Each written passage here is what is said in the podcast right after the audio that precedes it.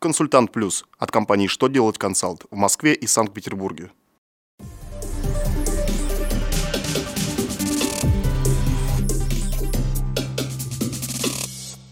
Добрый день, для вас работает служба информации телеканала «Что делать ТВ» в студии Кристина Альшевская.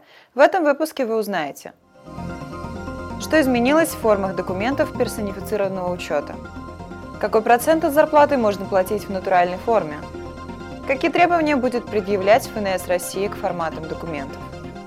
Итак, о самом главном по порядку – Обновлены формы документов индивидуального персонифицированного учета в системе обязательного пенсионного страхования. Сразу отметим, что ежемесячной формы отчетности СЗВМ изменения не коснулись. Утверждены новые формы страхового свидетельства государственного и обязательного пенсионного страхования, а также формы сведений о трудовом и страховом стаже, заработке и начисленных страховых взносов на обязательное пенсионное страхование и другие. Также вводится новая инструкция по заполнению форм документов индивидуального персонифицированного учета в системе обязательного пенсионного страхования.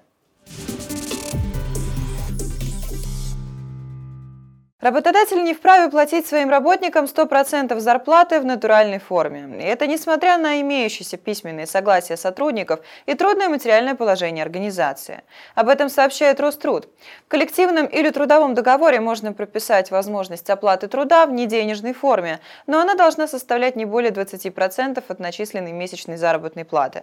Плата за работу готовой продукции в размере 100% от начисленной зарплаты является нарушением, за которое предусмотрено административное административная ответственность. На федеральном портале проектов нормативных правовых актов размещен проект приказов ФНС России о требованиях к формату из требуемых документов, представляемых налоговый орган в виде сканированного изображения. Кроме того, документ утверждает форму и формат уведомления налогового органа о невозможности представления в установленные сроки документов информации. Проект направлен на расширение электронного взаимодействия с налоговыми органами. Федеральная налоговая служба приглашает всех заинтересованных лиц принять участие в его обсуждении. Оно продлится до 6 октября. На этом у меня вся информация. Благодарю вас за внимание и до новых встреч.